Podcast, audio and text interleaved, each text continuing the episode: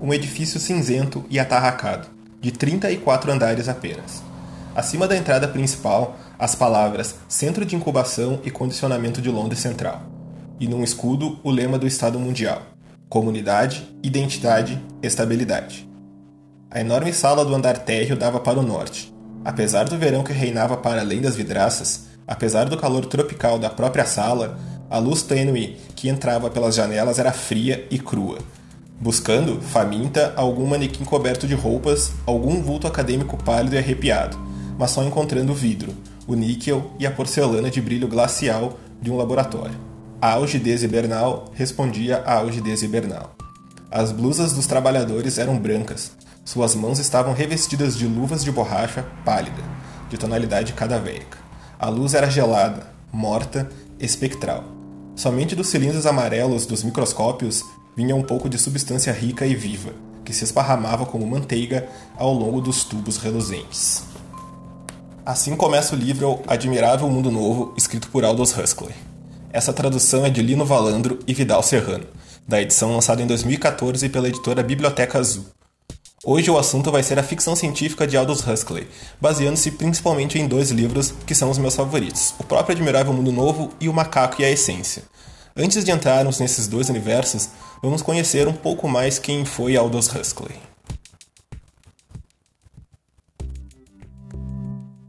Huxley nasceu em 26 de julho de 1894, na Inglaterra. Era um prodígio desde sempre. Já aos 16 anos estava estudando medicina na faculdade, mas abandonou devido a um problema na visão que quase o cegou. Alguns anos depois, se recuperou e terminou a faculdade em Oxford. E foi em Oxford que começou a ter gosto pela literatura, conhecendo Lytton Strachey e Bert Russell. Ficou amigo também do escritor inglês D. H. Lawrence. Em 1921 lançou Chrome Yellow, o primeiro de uma série de romances e novelas. Como era apaixonado por filosofia, as obras eram cheias de diversas divagações sobre questões morais. Durante os anos 20, viveu na Itália do ditador fascista Benito Mussolini. Conheceu de perto o sistema totalitário que viria a reproduzir também em sua obra futuramente.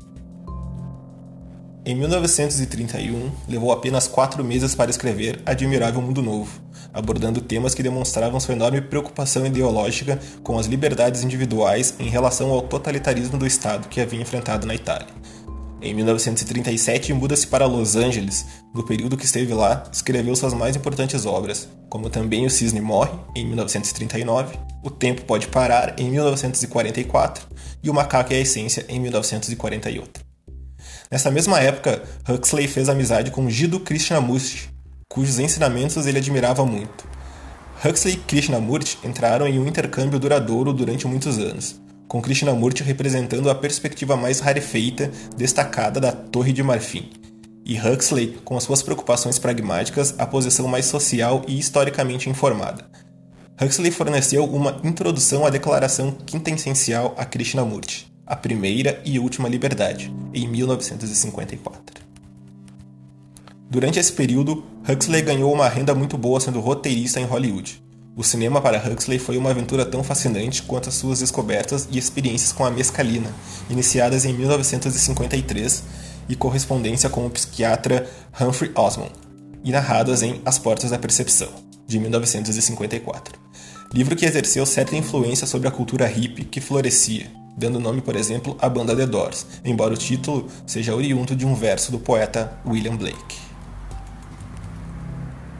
Huxley lia incessantemente, limitava ao máximo os compromissos sociais de modo a não prejudicar sua obra e suas leituras. Porém, gostava de viajar e, em 1958, esteve no Brasil como hóspede oficial do governo. Visitou obras em Brasília, os índios do Mato Grosso e algumas favelas no Rio de Janeiro. Porém, se sentia muito mal e cansado durante as longas visitas. Três anos mais tarde, na Suíça, já falava com bastante dificuldade devido a um câncer na garganta voltou para Los Angeles e escreveu seu último romance, A Ilha, lançado em 1962, e um ano mais tarde vem a falecer em 22 de novembro de 1963. Vamos falar um pouco sobre a ficção científica nas obras Admirável Mundo Novo e O Macaco e a Essência.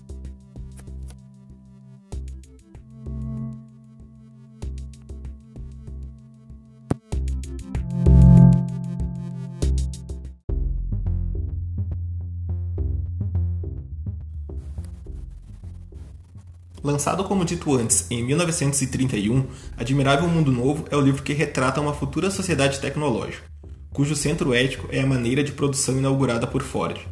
Trata-se de um misto de fantasia e sátira. Nessa obra, as críticas à tecnologia são evidentes. O cenário retratado é de uma sociedade organizada por um sistema científico de castas.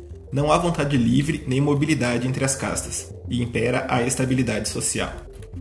A produção em série do ser humano, de modo que, a partir da fecundação de um único óvulo, sejam originados 96 gêmeos. Por meio desse processo, que recebe o nome de Bokanovsky, toda a comunidade é padronizada em grupos uniformes provenientes de um único embrião. Esse livro de Huxley é considerado um clássico sobre o domínio, o futuro e a liberdade. A utilização de uma droga psicotrópica especial, o soma, mistura de cocaína, heroína e álcool, é permitida e indispensável. O objetivo de seu consumo é a não expressão de emoções e a sensação imediata de bem-estar proporcionada aos indivíduos. Essa obra, então, é uma tentativa de previsão de um futuro dominado pela expressividade de ideia de progresso implementada pela produção em série, quase integralmente pelas técnicas e pelo saber científico, que resulta em uma sociedade absolutamente mecânica, autoritária e desumanizada. Huxley afirma no prefácio de seu livro que as pessoas que governam o admirável mundo novo podem não ser sensatas, mas não são loucas, e seu fim não é a anarquia, e sim a estabilidade social. É para realizar a estabilidade social que levam a cabo, por meios científicos, a última e pessoal revolução realmente revolucionária.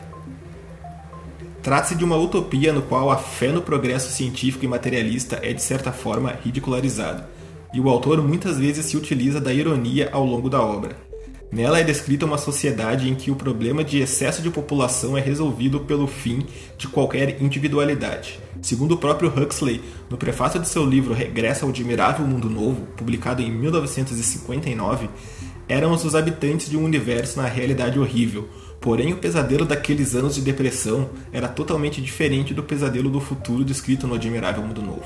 O nosso pesadelo era de total falta de ordem, o deles de ordem em excesso. Considerando-se a época em que a obra foi escrita, podemos descrever esses extremos como fantásticos, mas todos apresentam uma certa extrapolação de bases já existentes. Com o avanço da tecnologia, no entanto, esses extremos deixam de fazer parte da fantasia, sendo quase todos possíveis e comuns nos dias de hoje. O que tínhamos no Admirável Mundo Novo que não era possível na época em que o livro foi escrito, mas que já temos hoje? Chegamos enfim ao admirável mundo novo ou a nossa realidade ainda é uma distante dessa obra de ficção?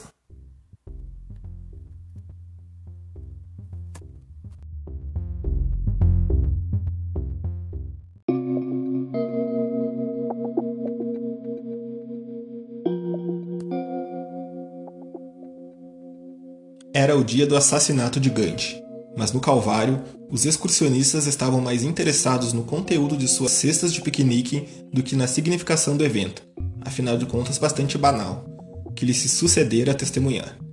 A despeito de tudo que possam dizer os astrônomos, Ptolomeu estava perfeitamente certo. O centro do universo é aqui, não além. Gandhi podia estar morto, mas pôr sobre a escrivaninha em seu escritório, pôr sobre a mesa do almoço no refeitório do estúdio Bob Briggs ocupava-se em falar unicamente sobre si mesmo. Essa é a primeira página do livro O Macaco e a Essência, traduzido por João Guilherme Link, na edição de 1971 da editora Civilização Brasileira. Nessa obra, um roteirista de Hollywood se interessa por um roteiro descartado pela indústria cinematográfica e vai atrás do misterioso autor para descobrir mais sobre sua origem. Dele só se sabe o nome, William Tallis, e o endereço, um rancho esquecido no meio do deserto, impossibilitado de entrar em.